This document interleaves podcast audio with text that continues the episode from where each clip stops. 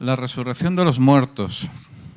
Un tema que, eh, quizá no está tan de moda, pero yo te, pido que si tú sabes, si tú eres consciente de que hay áreas dentro de tu propia vida, de tu corazón, de tu mente, que eh, están eh, enfermas en el sentido de poca vida o puedes considerar sin vida, de verdad abre tu corazón más esta mañana.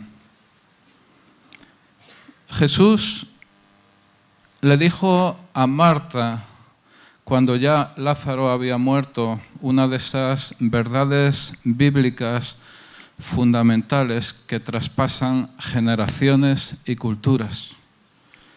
Jesús le dijo a esa mujer, parte, recordáis, Marta, María y Lázaro, Jesús le dijo a esa mujer, yo soy la resurrección y la vida. El que cree en mí, aunque esté muerto, vivirá. Yo soy. Y recordad que cuando fueron a detener a Jesús, en el, eh, estaba, Jesús con sus discípulos y la última noche fueron a detenerlo, él dijo, yo soy. ¿Quién es? Yo soy. Y cayeron postrados. Aquellos que iban a detener a Jesucristo, cayeron postrados delante de él. Porque en yo soy, cuando está utilizado, siendo utilizado por Jesucristo, es la gran presencia de Dios.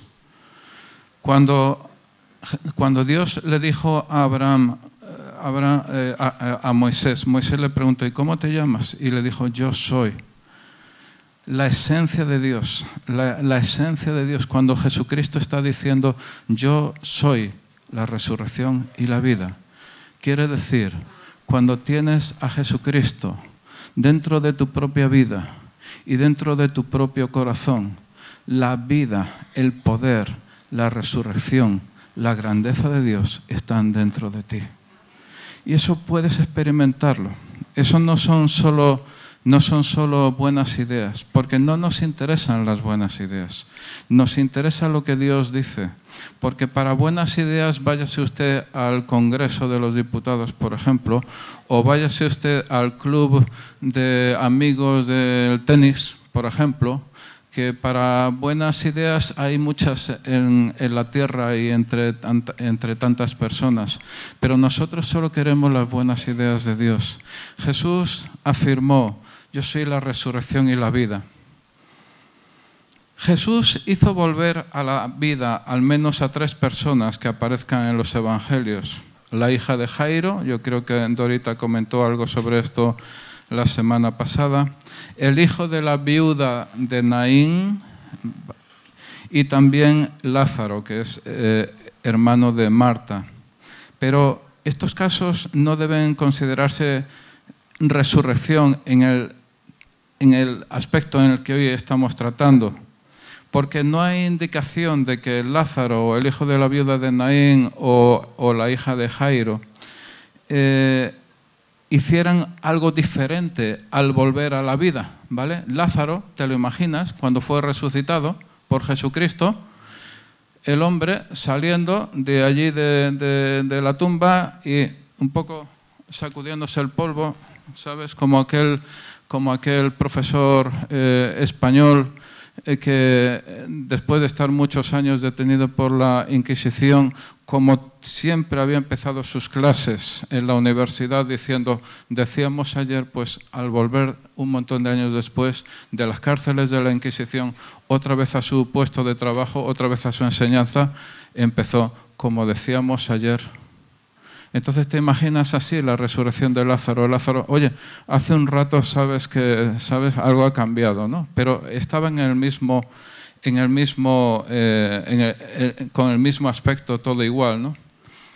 En cambio, hoy que estamos, que vamos a tratar fundamentalmente 1 Corintios capítulo 15, el apóstol Pablo nos dice explícitamente que Jesucristo es primicias de los que durmieron, primicias se puede entender tanto en orden de importancia como en sentido temporal. Los milagros de Jesucristo, estos de resurrección, nos muestran que el señorío de Jesucristo se extiende, domina sobre la muerte. Otros muchos milagros nos enseñan el señorío de Jesucristo sobre la vida. Por ejemplo, cuando convirtió el agua en vino, por ejemplo, en el milagro de los panes y de los peces, eh, por ejemplo, cuando calmó la tempestad, también Jesús en distintas ocasiones profetizó que entregaría voluntariamente su vida y que se levantaría, es decir, resucitaría al tercer día de su crucifixión. Y Jesús lo dijo y lo hizo. Y esta afirmación es vital en el plan de salvación porque nos muestra a Cristo en forma suprema como dueño de la situación y es esencial porque en su cumplimiento se compromete nada menos que la veracidad de Jesucristo. Y hoy nos vamos a centrar sobre todo, pero no únicamente como os he comentado, en el capítulo 15 de Primera de Corintios, que fue una de las primeras cartas escritas por el apóstol Pablo y debemos considerar algunos puntos relevantes en el tema que, nos trata, que, hoy tratamos. El punto primero es que la resurrección, esto no es un like, es el punto primero. ¿Sí? ¿Se entiende, no? Es que si lo haces con otro dedo queda un poco raro, vamos a hacerlo así. El punto primero es que la resurrección de los muertos depende esencialmente de la resurrección de Jesucristo. Si lees la Biblia de las Américas en papel, esta es una versión de las Américas, la sección que va del versículo 1 al versículo 11 de 1 Corintios 15 indica como título nada menos que síntesis del Evangelio. Y yo quiero decirte una cosa. En temas de marketing a veces se dice, oye, ¿cómo explicarías tu actividad, cómo explicarías tu producto a alguien en un viaje de ascensor? ¿Tú te lo imaginas? explicar a qué te dedicas o qué es lo que estás haciendo a una persona en lo que tarda el ascensor en, llevarte eh, de, un piso a otro. No estoy, no estoy hablando de los, de, los, de los edificios súper altos. ¿Te lo imaginas? ¿No? Es decir, para nuestro caso, ¿cómo explicarías el Evangelio a una persona en el tiempo que dura un viaje de ascensor? te subes con tu vecino o con alguien que no conoces y le dices, mira, el Evangelio es esto. Si somos capaces de concentrarlo, si somos capaces de condensarlo de esa manera, entonces estamos ganando mucho. Y es algo que está haciendo Pablo en este, en este momento. Yo quiero leer 1 Corintios capítulo 15, versículo 1, si ahora lo ponéis, y, voy a ir leyendo algunos versículos. Y además quiero comentaros que el tema de hoy es casi autoexplicativo y que yo solo voy a dar algunas pinceladas a lo que, a lo que está poniendo la Biblia. Dice así, ahora os, es el apóstol Pablo quien está hablando, ahora os hago saber, hermanos, y aquí en otras versiones dice, os recuerdo, hermanos, y yo, por cierto, os animo a consultar distintas, diferentes versiones de la Biblia en cualquier cosa que estéis leyendo, en cualquier cosa que estéis pensando, trabajando. Y en Internet es súper fácil consultar distintas versiones de la Biblia. Ahora os recuerdo, hermanos, y también cuando está diciendo hermanos, está hablando a creyentes. Y esto es esencial, que nosotros cuando estamos leyendo este pasaje de hoy estemos pensando sobre todo que está hablando a creyentes, a personas que han entregado su vida a Jesucristo. Hermanos, el Evangelio que os prediqué, el cual también recibisteis, en el cual también estáis firmes, por el cual también sois salvos, si retenéis la palabra que os prediqué, a no ser que hayáis creído en vano. Es decir, si lo guardáis, si guardáis lo que yo os he predicado, tal como os lo prediqué, porque si no, habríais creído habríais tenido una fe vana, una fe ilusoria, una fe que realmente no sirve para nada. Porque yo os entregué el versículo 3 y esta es la predicación del ascensor que yo os estaba comentando hace un momento. Porque yo os entregué en primer lugar lo mismo que recibí que Cristo murió por nuestros pecados conforme a las escrituras, que fue sepultado y que resucitó al tercer día conforme a las escrituras, que se apareció a Cefas, que es un nombre, es, es un apodo que le estaba dando al apóstol Pedro, que se apareció a Cefas, es decir, a Pedro, y después a los doce. Luego se apareció a más de 500 hermanos a la vez, la mayoría de los cuales viven aún, pero algunos ya duermen. Después se apareció a Jacobo, luego a todos los apóstoles y al último de todos, como a uno nacido fuera de tiempo, se me apareció a mí. Estaba diciendo el apóstol Pablo, eh, eh, eh, antes de la ascensión de Jesucristo, recordáis, antes del derramamiento del Espíritu Santo, antes del principio de Hechos, cuando, cuando, está hablando de, los 120 orando y de ese derramamiento del Espíritu Santo, se apareció a todos estos grupos de personas y al último como alguien nacido fuera de tiempo, yo creo que, la Reina Valera dice como un abortivo, la palabra no me gusta mucho, pero también te da una idea de que está fuera de tiempo, dice, se apareció a mí. Es esencial que nosotros consideremos aquí este extracto del Evangelio. Si tú, si tú le vas a decir a una persona en un minuto de qué va el Evangelio, de verdad que puedes venir aquí.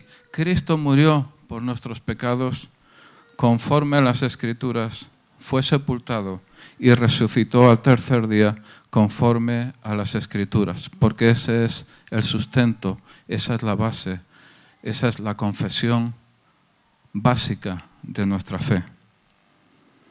Observamos en primer lugar que la línea murió, que fue sepultado y que resucitó según las escrituras.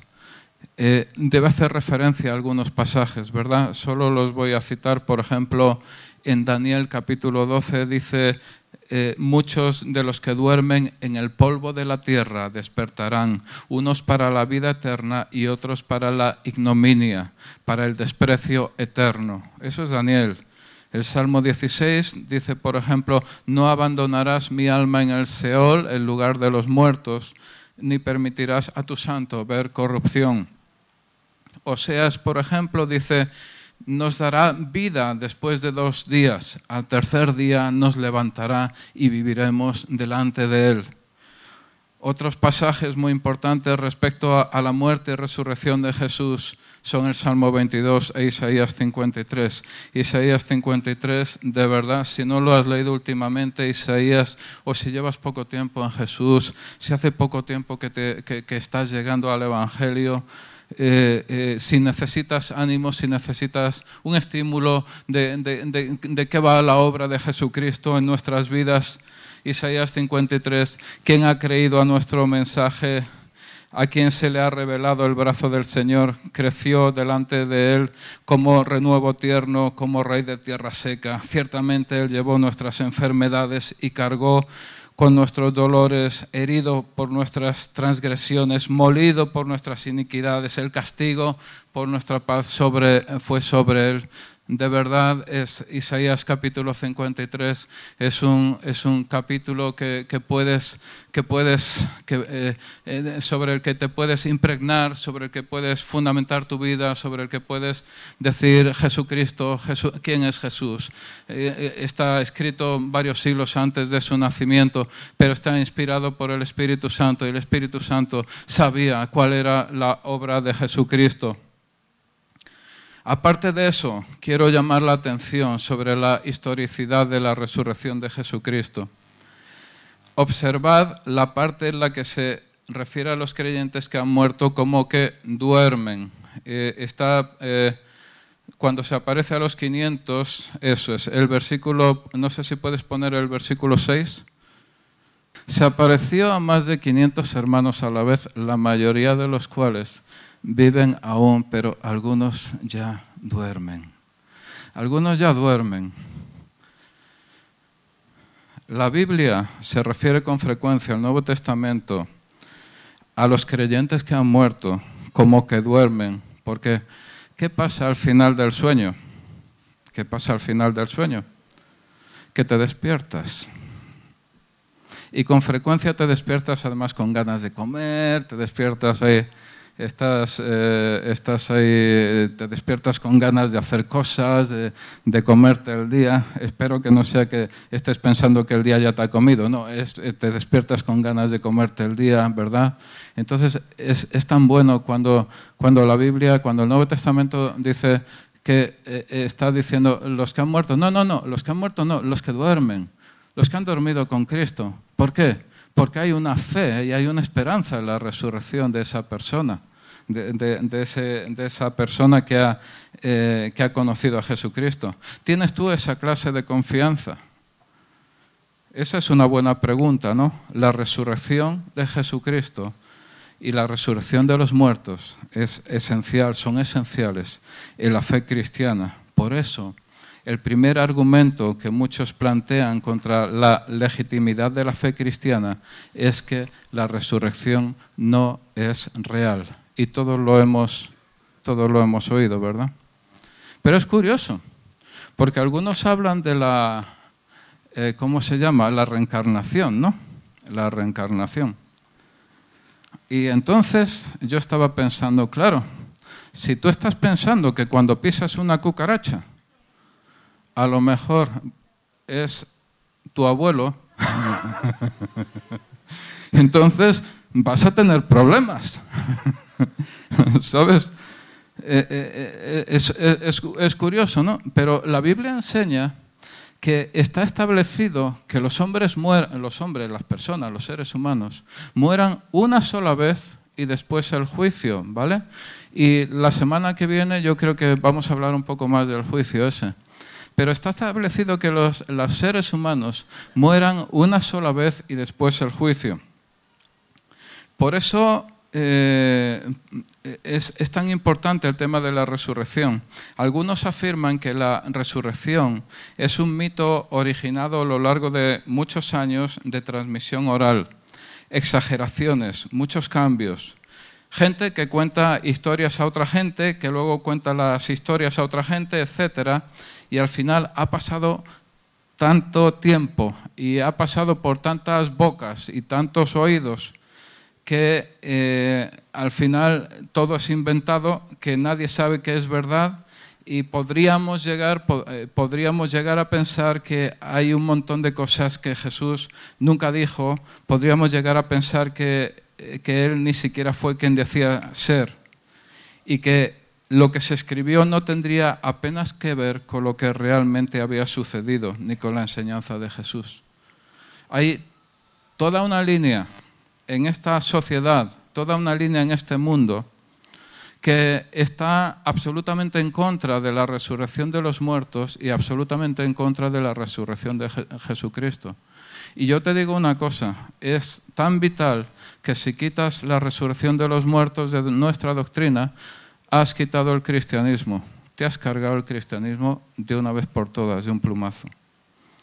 Hay gente que dice que ciertos eventos como la resurrección nunca sucedieron porque todo fue escrito mucho después y por tanto consideran esa misma resurrección como un mito o como una leyenda originado después de décadas de transmisión oral. Pero es evidente que Pablo, el autor, el apóstol Pablo, el autor de esta carta, y que tuvo una extraordinaria influencia en el establecimiento y expansión del cristianismo, tenía absoluta confianza en la resurrección de Jesucristo y por tanto en la de los creyentes. En Hechos 23, que ya es una etapa mucho más avanzada de su vida, expresó el apóstol Pablo al tribunal que lo juzgaba en Jerusalén, se me juzga a causa de la esperanza de la resurrección de los muertos. Quiero dar un vistazo a las fechas en las que nos estamos moviendo. Primera de Corintios se escribió aproximadamente hacia el año 55, después de Jesucristo, por supuesto, ¿vale? Se escribió aproximadamente en el año 55 después de Jesucristo. Como hace referencia a una visita anterior, se calcula que la visita a Corinto a la que se refiere Pablo es, es aproximadamente el año 52. Jesús había sido crucificado aproximadamente entre el año 30 y el 32. Y Pablo empieza el capítulo 15 diciendo, os recuerdo el Evangelio que os prediqué. Pero el mensaje, por tanto, no lo había empezado él, sino que también lo había recibido. Y estamos hablando de apenas 20 años después de la resurrección de Jesucristo. Pablo había predicado la resurrección de Cristo 20 años después de ese hecho y dice que lo había recibido, como he comentado. Y Pablo, vemos también en Hechos de los Apóstoles, que había empezado su primer viaje misionero en Chipre hacia el año 44, predicando el mismo mensaje que a los corintios. Los comentaristas bíblicos calculan que Pablo se convirtió unos cinco años, cinco años después de la resurrección de Jesucristo. Los comentaristas, los estudiosos, y yo te animo a, buscar, eh, cuando leas tu Biblia, cuando busques temas en la Biblia, que te, te animo a buscar cosas realmente que, que, que, animen, que fortalezcan tu fe. Se calcula que Pablo se convirtió como cinco años después de la resurrección de Jesucristo. Y a él se le había entregado el mensaje.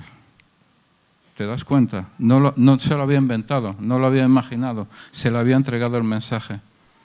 Recuerda su insistencia, la insistencia de Pablo en mantener el mismo mensaje recibido del versículo 2. ¿Puedes imaginarlo? Buscando a todos los testigos oculares que pudiera de la resurrección de Jesucristo y preguntándoles tantas y tantas cosas. ¿Cómo era Jesús? ¿Cómo fue la resurrección? que representó para tu vida. Por otra parte, el cuerpo de Jesús no pudo ser robado, como algunos afirman, ni por sus discípulos, que sabemos que estaban totalmente acobardados, ni por las autoridades judías, porque había una guardia romana junto a la entrada, ni por los romanos, que eran en sí los más interesados en el cumplimiento de la ley, la ley que ellos mismos habían dictado. En todo caso, si alguien hubiera enseñado el cuerpo de Jesucristo muerto, todo el misterio habría acabado. Los romanos o los judíos, los dirigentes judíos que hubieran, cuando se estaba hablando de la resurrección de Jesucristo, que hubieran mostrado, no, mira, aquí está, ¿lo ves? Ya está bastante, ya está un poco descompuesto, está un poco estropeado, pero mira, aquí está. Si alguien hubiera sido capaz de mostrar el cuerpo de Jesucristo muerto, se habría acabado el misterio y nuestra fe. Pero no es así. Nadie fue capaz de enseñar el cuerpo de Jesucristo. ¿Sabes por qué? Porque Él resucitó. También recomiendo la lectura de un libro que no sé si está, eh, eh, yo lo, tengo de hace muchos años, eh, no sé si está ahora mismo publicado, no sé si está en la librería, Evidencia que exige un veredicto. Hay un montón de materiales ahí que, están hablando de la, de, la, de la fiabilidad, la historicidad de la Biblia, todo esto. Por eso tiene tanta importancia el hecho de que eh, eh, este pasaje de este libro de 1 Corintios ha sido escrito en un tiempo en el que aún había testigos oculares de la resurrección de Jesucristo. De hecho, muchos estudiosos escucha también, muchos estudiosos consideran que esta carta de 1 Corintios fue escrita antes que los evangelios. Tú estás acostumbrado a ver eh, Mateo, Marco, Lucas, Juan, Hechos, Romanos, ¿vale? Primero, Segunda Corintios, etc. La mayor parte de los estudiosos bíblicos consideran que, eh, eh, consideran que el orden de escritura, el orden histórico de escritura no es ese. Eh, entonces, la compilación de la Biblia se hizo de cierta forma, siguiendo criterios, eh, criterios de fe y criterios racionales al mismo tiempo. Pero la mayor parte dicen que 1 Corintios se escribió antes que los Evangelios. Y, aunque hay algunas dudas con, el Evangelio de, de Marcos, y aún así, antes de 1 Corintios, se escribieron las cartas a los tesalonicenses y gálatas. ¿Vale? El núcleo del mensaje del Evangelio, ¿cuál es? Volvemos a lo mismo, la muerte y la resurrección de Jesucristo. Una pregunta clave es, ¿tiene sentido un Evangelio sin, sin resurrección? La resurrección de Jesucristo Es una pregunta retórica, ya lo sabemos, ¿vale? La resurrección de Cristo es validación de su obra.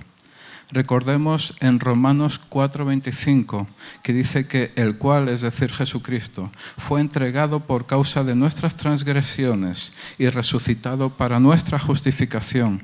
El Padre, al resucitar a Jesús de entre los muertos, nos asegura que el sacrificio expiatorio ha sido aceptado. En consecuencia, nuestros pecados son perdonados. Vamos a continuar leyendo mientras controlo tiempo. Vale. Vamos a situarte en el versículo 12, por favor. Ahora bien, si se predica. Versículo 12. Bien. Ahora bien, si se predica que Cristo ha resucitado de entre los muertos, ¿cómo dicen algunos entre vosotros que no hay resurrección de muertos? A ver, he empezado diciendo que la resurrección de los muertos está fundamentada en la resurrección de Jesucristo. Y Pablo, está, el apóstol Pablo, está argumentando en 1 Corintios capítulo 15, por un lado, que la muerte, sepultura y resurrección de Jesucristo estaban profetizadas en las Escrituras. Por otro lado, que Jesucristo resucitado fue visto o que se apareció a un buen grupo de personas, no en una ocasión, sino en distintas ocasiones, que a mí también me parece, me parece importante. Y ahora Pablo está diciendo en el versículo 12, pero oye, pero si se predica que Cristo ha resucitado de entre los muertos, ¿cómo dicen algunos entre vosotros que no hay resurrección de, de muertos? Y si no hay resurrección de muertos, entonces ni siquiera Cristo ha resucitado. Y si Cristo no ha resucitado, esto es tremendo. Esto es tremendo. Porque estamos en núcleo, uno de los núcleos, una de las claves de nuestra fe. Y si Cristo no ha resucitado, está, argumentando Pablo. Recordad que Pablo era una persona sumamente preparada desde el punto de vista intelectual, desde el punto de vista espiritual. Eh, eh, era alguien, eh, la última vez yo creo que, recordamos aquello de que alguien le dijo, las muchas letras te vuelven loco, te han vuelto loco, Pablo, ¿qué es lo que estás diciendo? ¿Vale? Si Cristo no ha resucitado, dice el versículo 14, Vana o inútil es entonces nuestra predicación, está hablando Pablo, nuestra predicación, dice Pablo, vana o inútil también es vuestra fe. Aún más somos hallados testigos falsos de Dios porque hemos testificado contra Dios que Él resucitó a Cristo, a quien no resucitó, si es que en verdad los muertos no resucitan. Pues si los muertos no resucitan, entonces ni siquiera Cristo ha resucitado. Y si Cristo no ha resucitado, otra vez a la carga. Vuestra fe es falsa, todavía estáis en vuestros pecados. Es impresionante. Lo que está, lo que está tratando Pablo es impresionante. Atención, si no hay resurrección de los muertos, ni siquiera Cristo ha resucitado somos testigos falsos delante de Dios. Estamos afirmando algo que Él realmente no ha hecho. Además, lo que yo estoy predicando es falso. Lo que tú estás creyendo es falso. Y entonces resulta que todavía estás en, tus pecados. Eh, dices que has entregado tu vida a Jesucristo como Señor y Salvador y estás en estás en, vuestros pecados. Y, dice en el versículo 18, espero que esté ahí el versículo 18, entonces también los que han dormido en Cristo han perecido, impresionante, si hemos esperado, esto es dramático absolutamente, si hemos esperado en Cristo para esta vida solamente, somos de todos los hombres los más dignos de lástima. Piénsalo es absolutamente dramático, es, es, es espeluznante, es terrible, es, yo no sé, no sé cómo, no sé, no sé cómo considerarlo, no sé cómo llamarlo, ¿no? Si hemos esperado en Cristo para esta vida solamente, somos de todos los hombres, de todos los seres humanos, los más dignos de lástima. Haber anunciado, haber renunciado, renunciado a todos los posibles beneficios de la tierra debido a una fe en el cielo, haber sacrificado los placeres inferiores de esta vida en aras de los goces del cielo, esperar vivir eternamente con Cristo y luego descubrir que todas estas aspiraciones son un engaño, haría que uno fuera más digno de lástima que el pagano que nunca abrigó esas esperanzas. A los sufrimientos acumulados durante esta vida vendría a agregarse la más cruel decepción después de esta vida. La afirmación evidente es que el cristianismo carece de sentido sin resurrección. El cristianismo sin resurrección no tiene sentido. Comamos y bebamos que mañana moriremos. Vámonos de farra.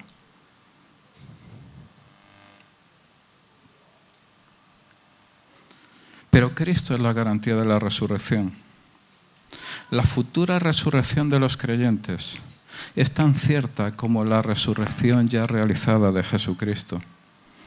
Ponme el versículo 20, más ahora el 20. Eso es. Más ahora, en alguna otra versión, en lugar de más ahora dice ahora bien. Por eso me gustan distintas versiones, ¿verdad? Esto no se la ahorra más. Parece que pone el ahora lo pones aquí y es el ahorra más. No, no, pone más ahora. Pero si buscas en alguna otra versión, es para que no os durmáis. Luego esto se borra, se le pasa al borrador. Ahora bien, Cristo ha resucitado de entre los muertos. No son noticias excelentísimas, maravillosísimas. Ahora bien, Cristo ha resucitado de entre los muertos. Tenemos tanto el testimonio de las escrituras como el de los testigos oculares primicias de los que durmieron. Eh, ya he dicho que al principio que tanto en orden de importancia como temporal, y también recordemos que, por ejemplo, Lázaro, su espíritu volvió al mismo cuerpo que lo había dejado. Y en el versículo 21, porque ya que la muerte entró por un hombre, también por un hombre vino la resurrección de los muertos, porque así como en Adán todos mueren, también en Cristo todos serán vivificados todos serán vivificados. Si eres creyente en esta mañana, vas a ser vivificado. Eres vivificado ya, pero vas a ser vivificado en profundidad cuando, cuando Jesucristo te llame a su presencia. No se insinúa la idea de salvación universal para todos los seres humanos porque toda la idea del Cristo resucitado se dirige a los creyentes, que es como hemos empezado leyendo, eh, sí, leyendo, con la advertencia de que la incredulidad puede acarrear la muerte espiritual. Por causa de Adán, todas las personas están sujetas, todos nosotros estamos sujetos a la muerte. Por causa de Cristo, todos los que creen se convierten en objetos de la vida eterna pero cada uno en su debido orden, versículo 23, Cristo las primicias, luego los que son de Cristo en su venida, entonces vendrá el fin, que el entonces no significa inmediatamente después, sino que se refiere a un acontecimiento futuro en un tiempo no especificado, cuando Él entregue el reino al Dios y Padre después que haya abolido todo dominio y toda autoridad y poder, pues Cristo debe reinar hasta que haya puesto a todos sus enemigos debajo de sus pies. Y el último, eh, y el último enemigo que será abolido, ¿cuál es el último enemigo que va a ser abolido? La muerte.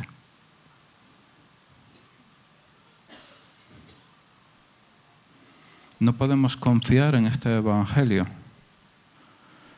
que nos ofrece tanto para nosotros, que, es, esa, expresión del, amor, para, del amor de Dios para, para todos nosotros. No podemos confiar en este Evangelio, no podemos confiar en este Jesucristo que hasta la muerte, aquello que, aquello que que, parece que no tiene remedio, dice que es el último enemigo que va a ser abolido, porque Dios ha puesto todo en sujeción para sus pies. eh, bajo sus pies.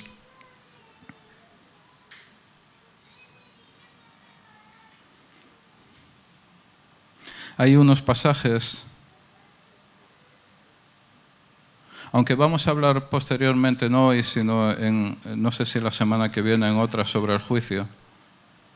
Eh, como no se puede cortar quirúrgicamente la palabra de Dios, entonces creo que es interesante que citemos una idea. Es que dice, eh, viene la hora, está diciendo también Juan, eh, Jesús en el Evangelio de Juan, Viene la hora en que todos los que están en los sepulcros oirán su voz y saldrán, los que hicieron lo bueno a resurrección de vida y los que practicaron lo malo a resurrección de juicio. Por tanto, se equivocan todos los que hablan de la reencarnación como los que enseñan que la muerte supone el aniquilamiento de la persona. Hoy no vamos a detenernos más en esto. Quiero citar una cosa. John MacArthur, eh, comentarista bíblico. Algunos tenéis seguramente la Biblia esta con notas de MacArthur en casa. Eh, eh, bueno, una de ellas, ¿no? En un artículo titulado The Disappearance of Hell, la desaparición del infierno, afirma que han desaparecido del mensaje evangélico doctrinas básicas como la depravación humana, la ira divina, la pecaminosidad del pecado y la realidad del juicio eterno. Ciertamente la creencia en la existencia del infierno no está de moda. El problema es que la Biblia, está, la Biblia dice que, que, hay después que la resurrección unos van a un lado y otros van a otro. Hablaremos en otro momento, ¿no? No importa que el Papa haya dicho lo contrario. No importa, los papas también se equivocan. Sitúate por favor en el versículo 35. Pero alguno dirá cómo resucitan los muertos, es importante, no nos queda mucho. Alguno dirá, ¿cómo resucitan los muertos y con qué clase de cuerpo vienen? Necio, lo que tú siembras no llega a tener vida si antes no muere, y lo que siembras no siembras el cuerpo que nacerá, sino el grano desnudo, quizás de trigo o de alguna otra especie. Pero Dios le da un cuerpo como Él quiso y a cada semilla su propio cuerpo. No toda carne es la misma carne, sino que una la de los hombres, otra la de las bestias, otra la de las aves y otra la de los peces. Hay asimismo cuerpos celestiales y cuerpos terrestres, pero la gloria del celestial es una y la del terrestre es otra. Hay una gloria del sol y otra gloria de la luna y otra gloria de las estrellas, pues una estrella es distinta de otra estrella en gloria. Así es también la resurrección de los muertos. Piensa en ti mismo, ¿vale? Ahora piensa en ti mismo. Se siembra en cuerpo corruptible. Piensa en ti mismo, como estés ahora mismo, tu situación, la que sea. Se siembra en cuerpo corruptible se resucita en cuerpo incorruptible. Imagínate, a ti mismo. ¿Vale? Te ves, te ves, te ves eh, corruptible, ¿no? Seguramente te ves corruptible de alguna manera, ¿no? Vas a resucitar, si eres creyente, en cuerpo incorruptible. Se siembra en deshonra. Alguna vez te has experimentado, te experimentas en deshonra, ¿verdad? Escucha la palabra de Dios. Se resucita en gloria. Se pasa de la deshonra a la gloria. Se siembra en debilidad. ¿Te has sentido débil alguna vez? Un par de veces, ¿no? Se resucita en poder. Se siembra en un cuerpo natural. Te sientes natural como la vida misma, ¿verdad? Se resucita un cuerpo espiritual. Y está escrito el primer hombre Adán.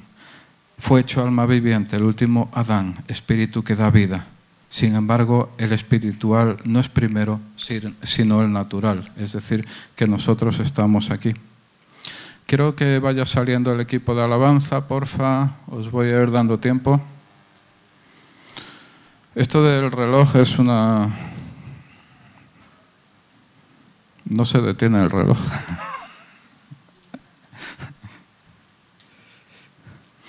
Pon por favor el versículo 50. Esto digo, hermanos, que la carne y la sangre no pueden heredar el reino de Dios, ni lo que se corrompe hereda lo incorruptible. Y aquí os digo un misterio, no todos dormiremos, pero todos seremos transformados. En un momento, en un abrir y cerrar de ojos, a la trompeta final, pues la trompeta sonará y los muertos resucitarán incorruptibles y nosotros seremos transformados. Gracias a Dios que seremos transformados. Porque es necesario que esto corruptible se vista de incorrupción y esto mortal se vista de inmortalidad. Y otra vez el versículo 54 lo tenemos en pantalla. Este es el 54. Pero cuando esto corruptible se haya, cuando esto corruptible, ¿vale? Se haya vestido de incorrupción y esto mortal se haya vestido de inmortalidad, entonces se cumplirá la palabra que está escrita. Devorada ha sido la muerte en victoria. ¿No son excelentes noticias? Dice la palabra de Dios que el último enemigo será la muerte. Eso dice la palabra de Dios.